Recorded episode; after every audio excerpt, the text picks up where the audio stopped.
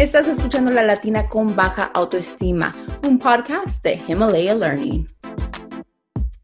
Hola, soy Rosy Mercado y estás escuchando La Latina con Baja Autoestima, donde hablamos con mujeres poderosas y con un propósito muy claro y como nuestra invitada del día de hoy, la periodista legendaria María Elena Salinas. Hold on, I gotta have a moment like a happy dance. I cannot believe like you're on. So, bienvenida al podcast. Thank you so much. I met Gracias. you last year. Te conocí, eh, eh, te conocí en persona el año pasado y, y quedé tan inspirada. Más que nada por tu sencillez. Tienes tantos logros, pero tu sencillez fue lo que dije, wow, qué persona tan, qué persona tan linda y qué persona tan real. Ay, Rosy, gracias. Linda tú. Ay, Preciosa, gracias. guapísima. gracias. Sí, sí, recuerdo que estábamos ah, pues eh, en Telemundo, ¿no? Y creo que fue donde, donde nos conocimos, que compartimos en, en, en un programa especial. Bueno, antes de empezar, nos gusta empezar la frase del día y recitar eso porque nos gusta inspirar a las personas que nos están escuchando. La frase del día de hoy viene del autor de teatro ah, George Bernard Shaw. La vida no se trata de encontrarte a ti mismo, la vida se trata de crearte a ti mismo. Marielena, ¿qué te parece la inspiración del día de hoy? Mira, es interesante. Yo creo que se pueden hacer las dos cosas. Ah, puedes encontrarte y puedes crearte, si es que no te encuentras.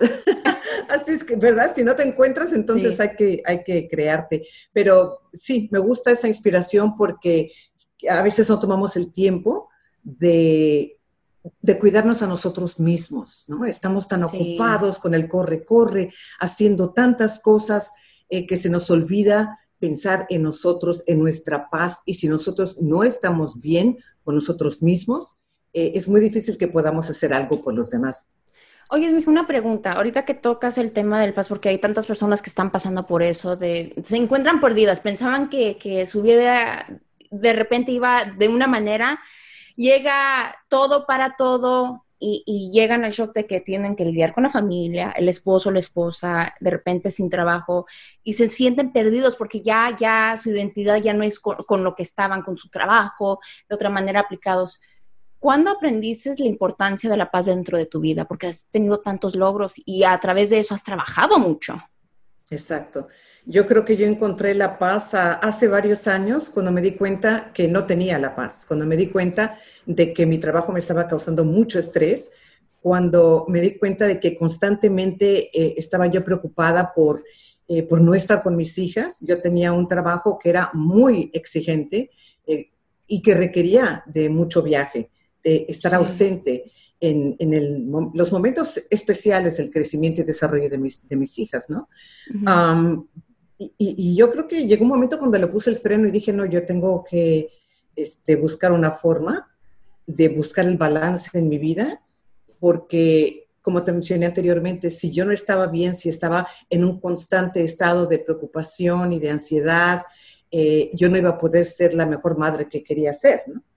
Así es que por eso yo, yo, yo siempre pensaba que era la superwoman, la supermujer. Yo puedo hacer todo, yo puedo trabajar, yo puedo eh, ser madre, yo puedo ser esposa, yo puedo hacer todo. Porque eso es lo que vi de mi madre. Mi mamá trabajaba y mucho y ella era costurera y yo recuerdo que nunca nosotros sentimos que nos faltaba algo. Su ausencia nunca fue evidente. Así es que yo pensé que era facilito eso de ser mamá profesional pero la verdad que no era tan fácil, ¿no? Ah, entonces decidí que sí podía ser 100%, pero era 100% en el trabajo y 100% en casa. Y no traer el trabajo a la casa.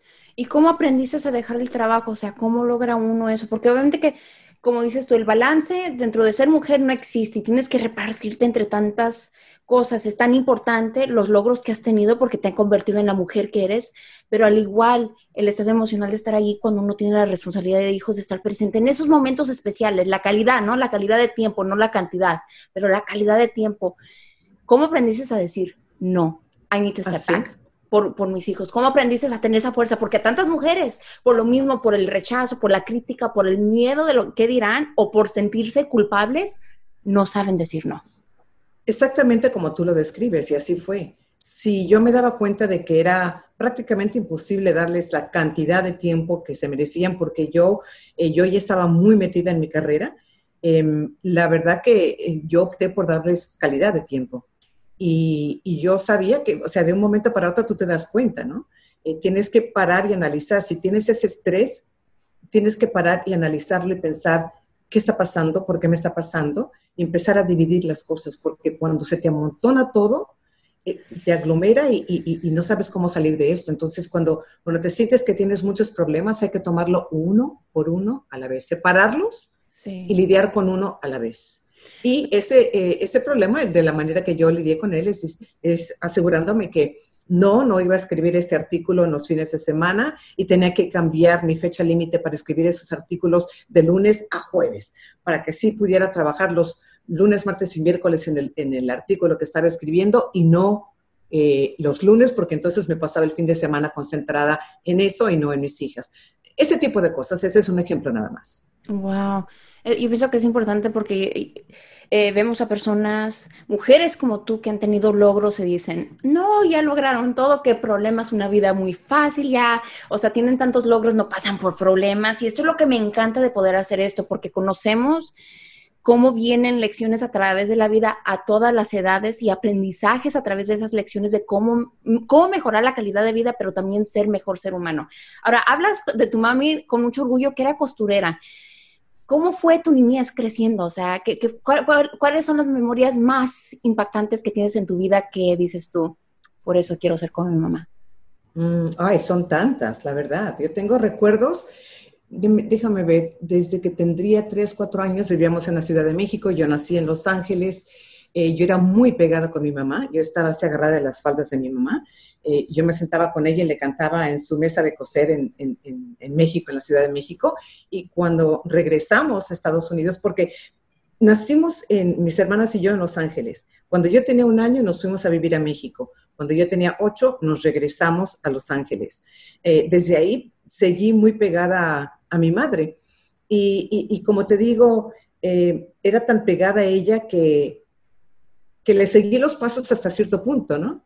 Ella era modista, costurera, y yo empecé a trabajar cuando tenía 14 años de edad.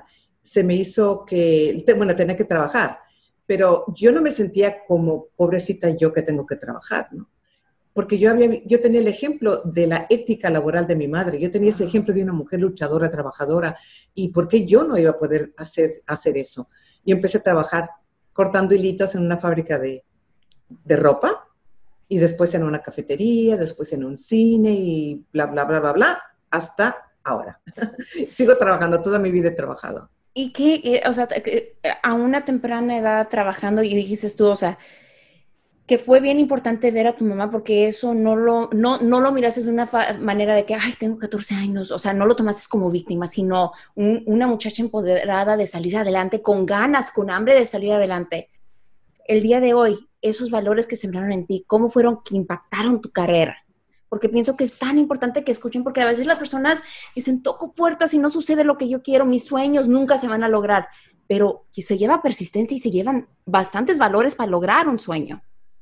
Exactamente. Yo creo que como te dije anteriormente, es esa ética laboral de que no le tienes miedo al trabajo. Y si mis padres lo pudieran hacer, ¿por qué yo no? ¿Verdad? es curioso que dijiste, la gente piensa, tuviste logros y ya no, ya no ah, tienes problemas. Eh, para uno tener logro, tiene que superar problemas, uno tras otro, tiene que superar y pasar por, eh, superar obstáculos, eh, enfrentarse a la adversidad, porque las cosas no vienen fácil, la vida no es fácil, nadie te lo da en una charola de plata.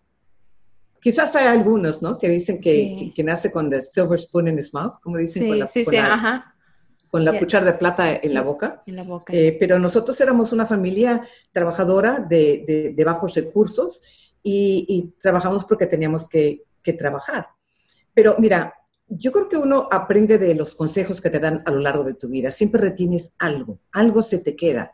Eh, de mi papá, una de las cosas que aprendí que él me decía, nunca dejas de aprender, porque él caminaba y leía y le decía, ¿qué estás haciendo? Estudiando. Decía, pero eres un señor mayor, como que estudiando. ¿A poco le decías? Sí, bueno, sí. Se le decía que, que, se me hacía muy raro que él estuviera estudiando a su edad. Y, él me dijo que, que, uno siempre, nunca deja de aprender y nunca ah, mm. deja de estudiar, ¿no? nunca deja de aprender. Y también eh, otro de los consejos que recibí fue no, no, seas, no te permitas ser mediocre y mm. eh, no seas conformista. Y, yo creo que cuando tienes este ímpetu de no ser conformista y de no, y de, ser exigente contigo misma para que no seas mediocre, para que no te permitas hacer las cosas a medias, trabajas más y te enfrentas a todo y no le dices no a nada. O sea, yo los primeros años de mi carrera decía sí a todo. Sí, sí, sí, sí, sí. Y a veces, eh, especialmente yo creo que nos pasa a las mujeres, eh, pensamos demasiado y decimos que no mira, ah, ¿puedes hacer ese trabajo? Ay, no tengo experiencia, no creo que no lo voy a hacer. Un hombre jamás diría eso. Diría mm. sí, y si no sabe hacerlo, lo aprende. Se pasa toda la noche buscando cómo hacerlo, pero lo aprende. Eh, entonces, yo creo que, esa es una de las cosas que me ayudó, ¿no? Siempre decir que, sí y siempre aceptar cualquier reto que se me presentaba, cualquier desafío que se me presentaba, porque yo quería seguir creciendo yo tuve varios trabajos, como te dije, y cada uno de esos trabajos, en el momento que yo sentía que no había espacio para crecer, no porque ya había llegado hasta arriba, sino porque ya no había oportunidad para mí ahí, entonces me iba a otro lugar para aprender algo nuevo. Si llegaba hasta, hasta el límite donde podía llegar, por mi edad o por cualquier cosa, me iba a otra cosa. Por eso cuando llegué al periodismo, se me hizo maravilloso porque me di cuenta que, que ahí nunca me iba a sentir como que ya, ya, ya llegué o ya aprendí todo, porque todos los días hay algo nuevo que hacer, una nueva historia que cubrir, un nuevo acontecimiento que cubrir, una nueva entrevista para conseguir, una nueva tecnología para conquistar.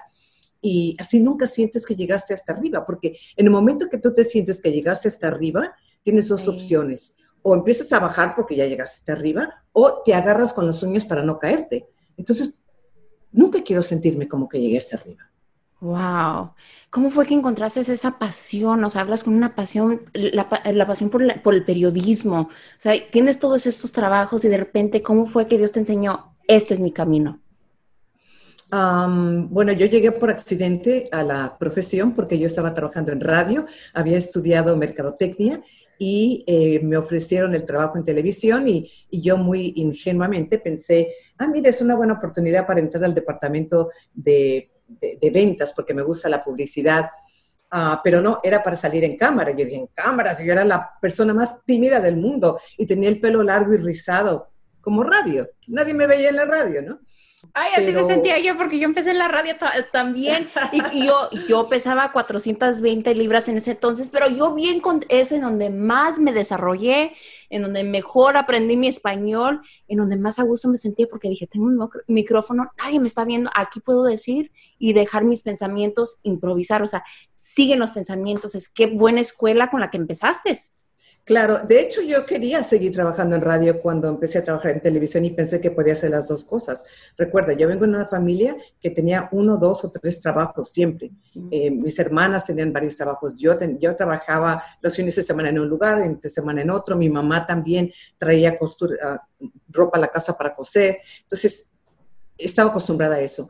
Pero no, eh, ese no era el plan. El plan era de que yo tenía que trabajar eh, en tiempo completo en el Canal 34 de Los Ángeles. Era muy pequeña la televisión en ese entonces, la televisión hispana apenas estaba comenzando, 1981, y para mí era muy frustrante el, el no saber lo que estaba haciendo. En las primeras dos semanas estaba tan asustada que se me fue la voz, me dio laringitis, ¿no? Ese es el término médico para memoria del miedo.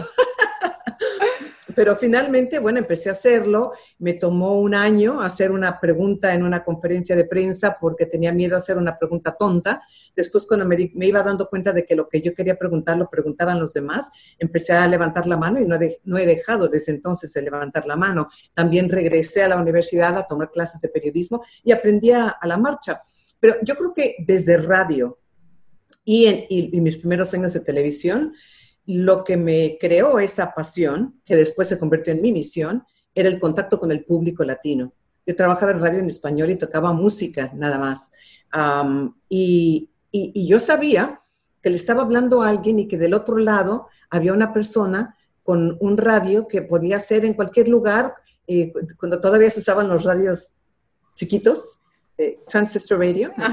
Eh, o puede estar en su carro, puede estar en su casa, puede estar en cualquier lugar y puedo estar en comunicación con esa persona.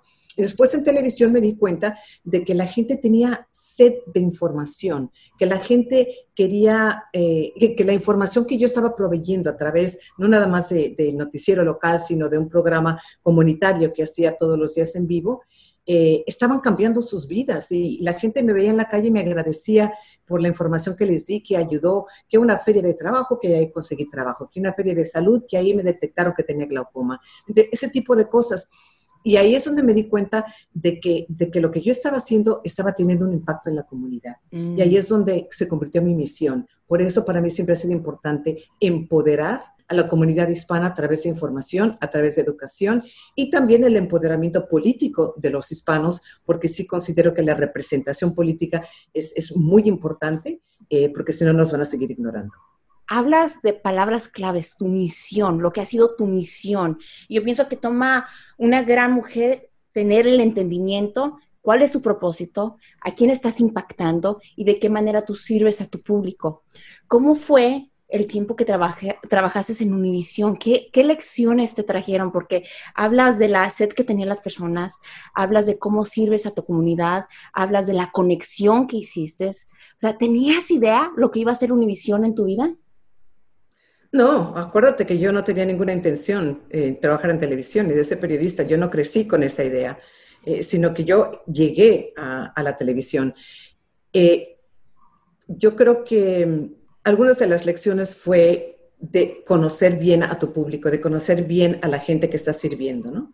Porque salir en la tele, no, mucha gente piensa, ay, yo quiero salir en la tele, quiero ser periodista porque quiero salir en la tele, y piensan que hay mucho glamour dentro de eso. Claro, nos tenemos que peinar, no, como ahorita, pero bueno, sí me peinaba y me maquillaba y todo, ¿no? Um, porque es un medio visual.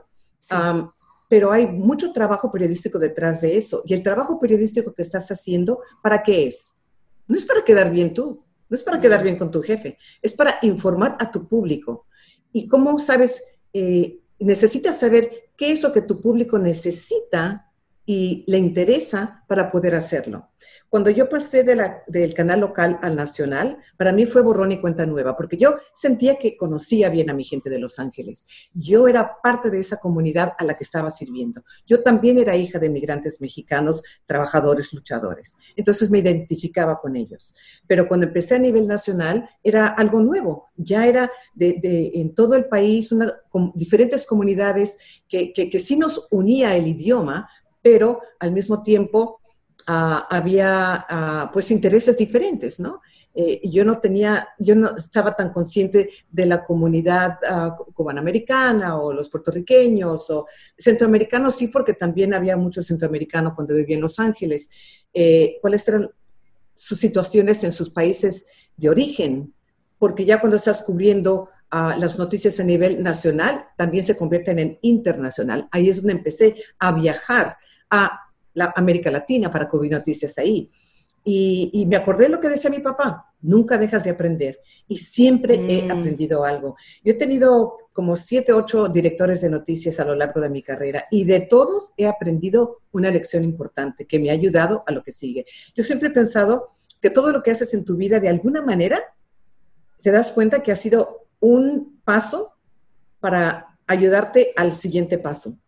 Y para mí todo fue así también de repente no te das cuenta de eso hasta mucho tiempo después, pero cuando eh, pues ves atrás y piensas, bueno, yo hice esto y esto y esto y esto, y esto me abrió la puerta para hacer esto y de esto aprendí y me ayudó a lo otro.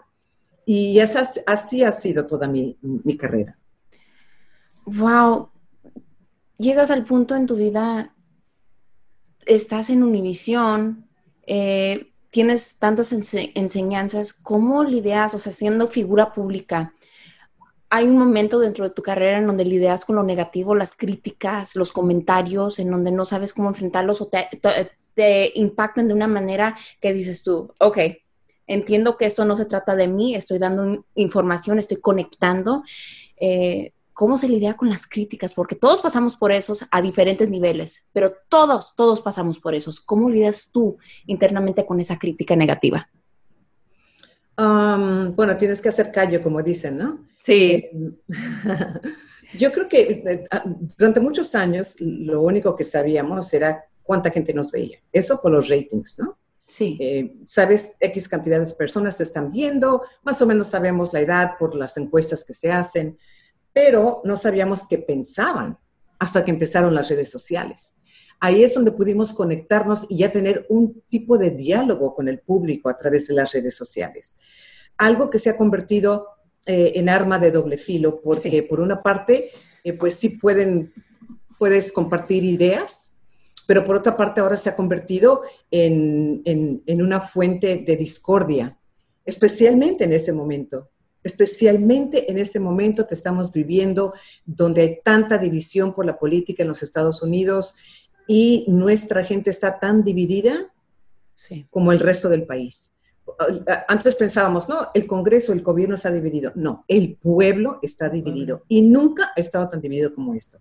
Hay gente que dice las divisiones han existido siempre.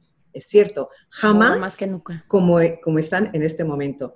¿Cuándo nos permitimos nosotros eh, insultarnos mutuamente?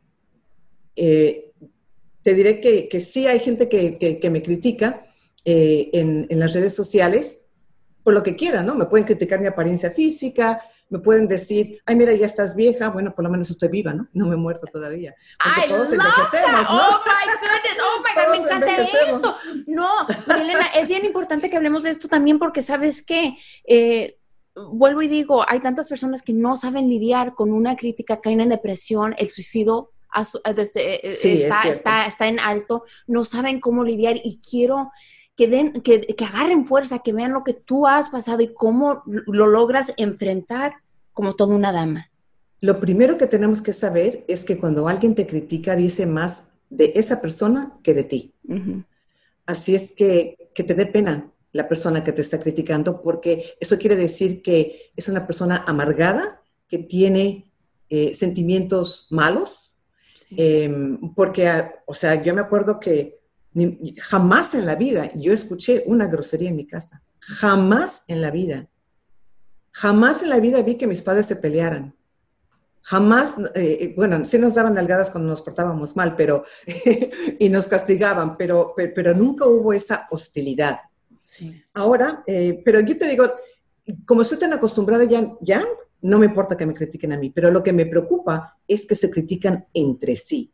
Yo tuve que escribir en mi página de Facebook eh, un par de declaraciones donde yo le pedí a la gente que pensara antes de apretar el botoncito y mandar eh, eso que iban a mandar en, en, las redes sociales, que lo leyeran primero, que pensaran, ¿eso es lo que quiero decir? ¿Esta es la persona que yo quiero ser?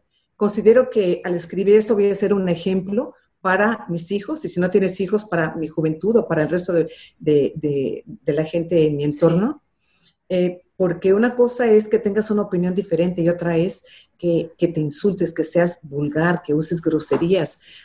A, mí siempre me han molestado las vulgaridades y las groserías. No lo soporto, la verdad. Y hay gente que es muy mal hablada. Y, y hay gente que es mal hablada chistosa y gente que es mal hablada mala leche. Mal, sí. Tú me entiendes, ¿verdad? Tú me, sí, tú me sí, entiendes sí. lo que digo. Sí, sí, con, con, eh, con entonces, un mal intento de dañarte.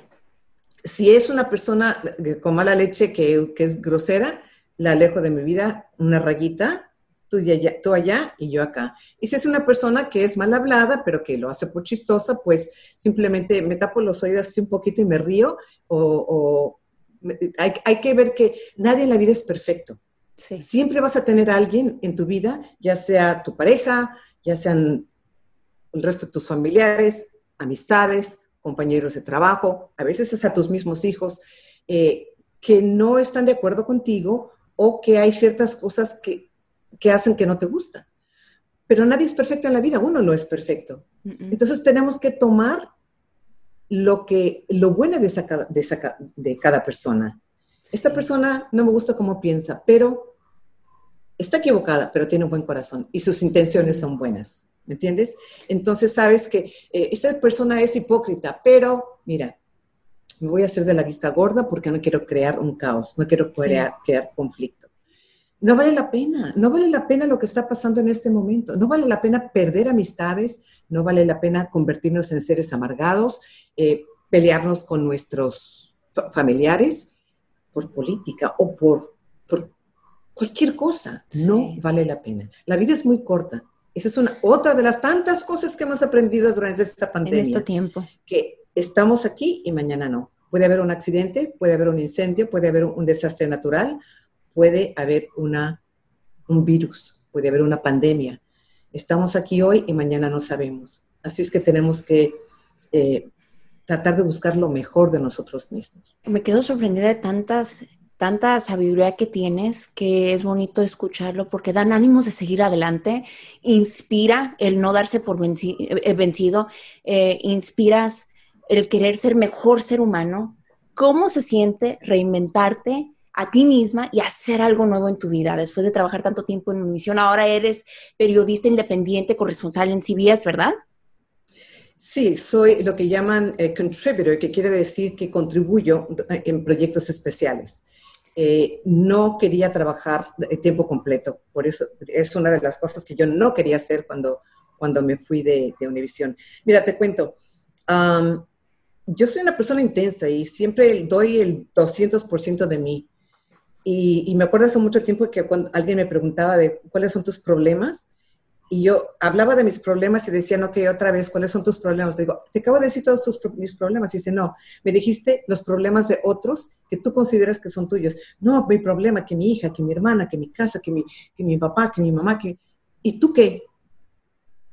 No sé, o sea, uno nunca tiene tiempo de pensar en sí mismo.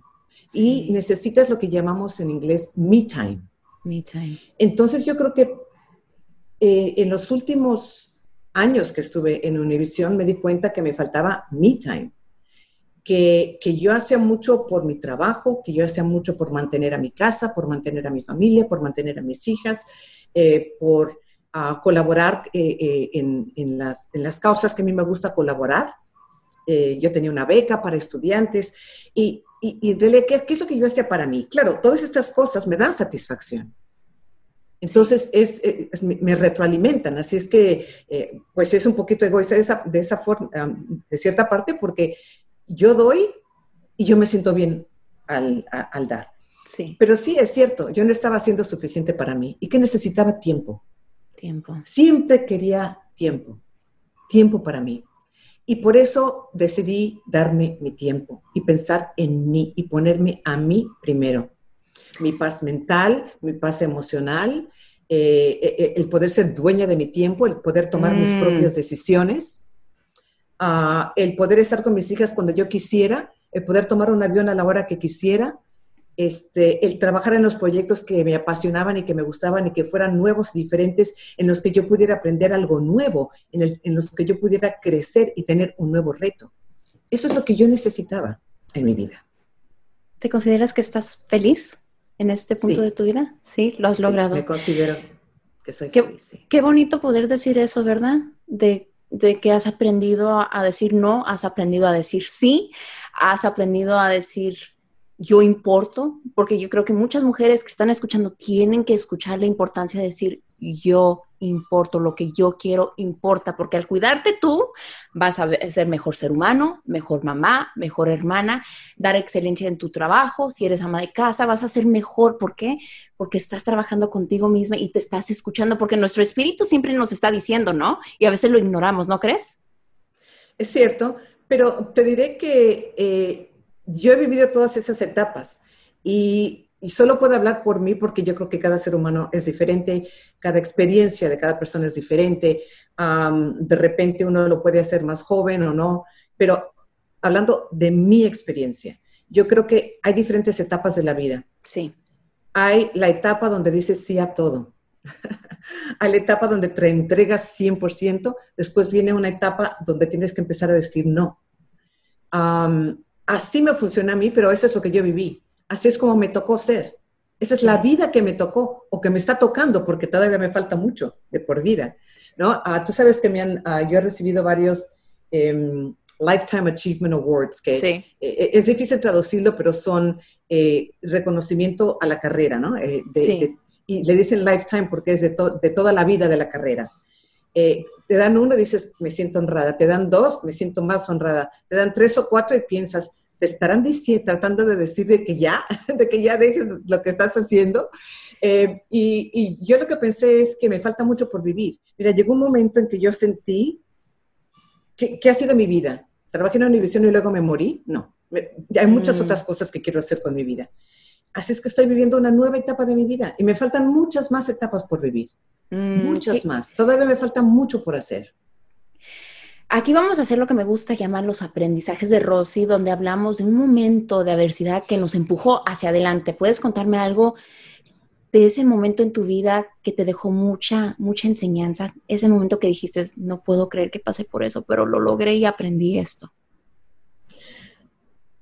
Bueno, ya te conté eh, un par de esos momentos que es cuando empecé a trabajar a los 14 años y, el aprendizaje de, eso que fue, eh, aprendí a hacer varias cosas a la vez, lo que llaman en inglés multitask. Multitask. Aprendí a ahorrar, um, pero quizás, ya que estamos hablando de ese tema, eh, ese momento difícil y de, y de, aprendizaje fue cuando, cuando decidí reinventarme, porque, Rosy, tú te puedes imaginar que no es fácil salir de tu zona de confort. No es fácil después de 37 años haciendo lo mismo, sintiéndote cómoda como que es natural, eh, de, de tener esa estabilidad económica, tu seguro, tu trabajo, tener mi asistente, tener, o sea, tener mi infraestructura profesional muy bien eh, implementada.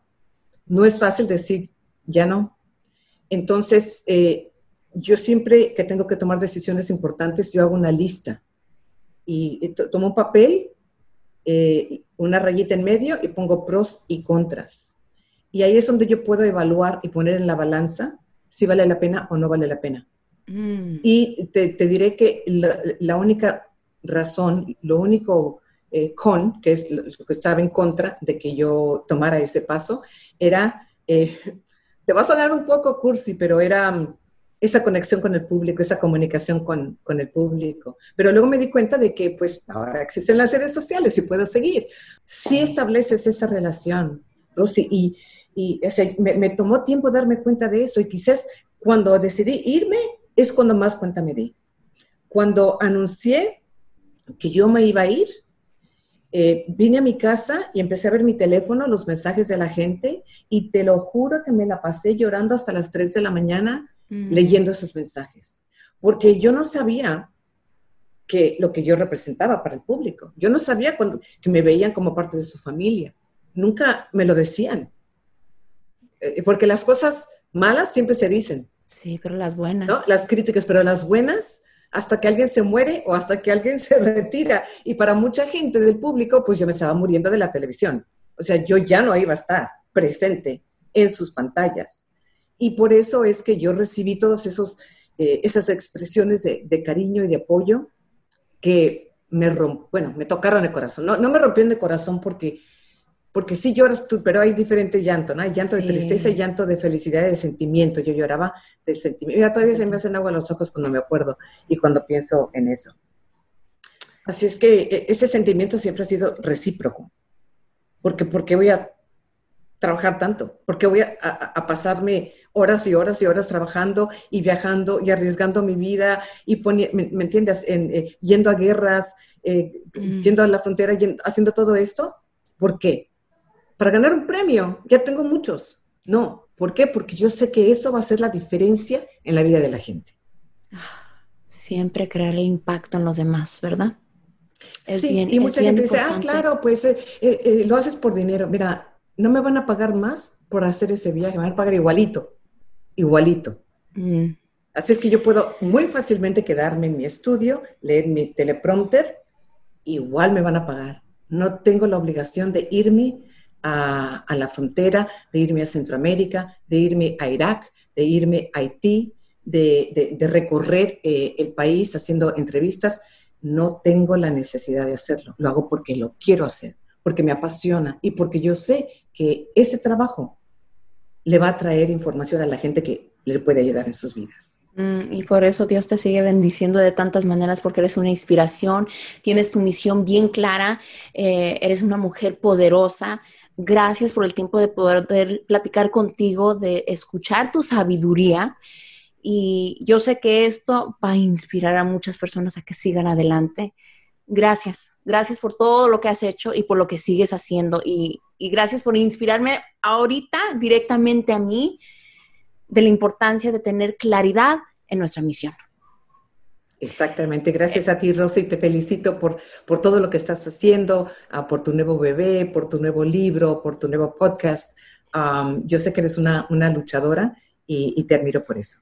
Muchas gracias. Eh, Se pueden conectar contigo a través de Instagram, allí, eh, a través de es, arroba, María E. Salinas, arroba Vale. María E. Salinas, en Twitter también, arroba María E. Salinas, y en Facebook mi nombre completo en, en páginas. Ay, mija, que Dios te siga bendiciendo. Sigue inspirándonos, sigue, sigue, sigue, sigue con tu misión bien grande y sobre todo, qué gran mujer eres, la verdad. My hats Gracias, you. Thank you. Thank you for your time. Sending you much love. Y así lo escuchamos a María Elena Salinas. Yes, un momento de triunfo, un momento de logro, un momento de inspiración aquí en la Latina con baja autoestima. Yo soy Rosy Mercado. Gracias por escuchar. Un líder dijo una vez, la mediocridad nunca funcionará. Tienes el potencial de algo mejor, pero lo que también es verdad es que la mediocridad se despertó hoy para intentar detener tus logros y tu propósito si tú lo dejas. ¿Y sabes qué? La mayoría de las personas se dejan caer en la mediocridad caen en esa tentación. La mediocridad nos ataca a todos y es principalmente una patología del pensamiento, como dice el refrán, como pensamos, así nos convertimos. Y vamos a compartir contigo unas cuantas cositas que puedes hacer para evitar la mediocridad. Número uno, deja de dudar en ti mismo. La duda mata más sueños que el fracaso. Número dos, deja de ceder al miedo. La clave del éxito es que a lo largo de tu vida se convierta un hábito de hacer las cosas que más temes. Ahí es en donde está el crecimiento total. Número 3, deja de creer en tus propias mentiras. Aprende a ser honesta o honesto contigo mismo. Ah, Recuerda que al mentir eso se convierte en una excusa para no alcanzar tu propósito o tus sueños. Quiero que lo escuches de nuevo. No naciste para ser mediocre. Naciste para hacer tu luz brillar. Tu luz tiene propósito. Tu voz es importante y tú tienes una misión.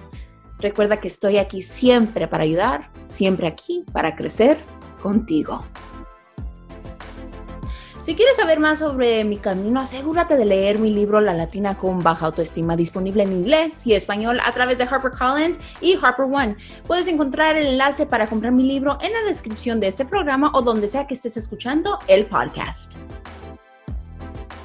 Gracias por escuchar La Latina con Baja Autoestima, un podcast de Himalaya Learning.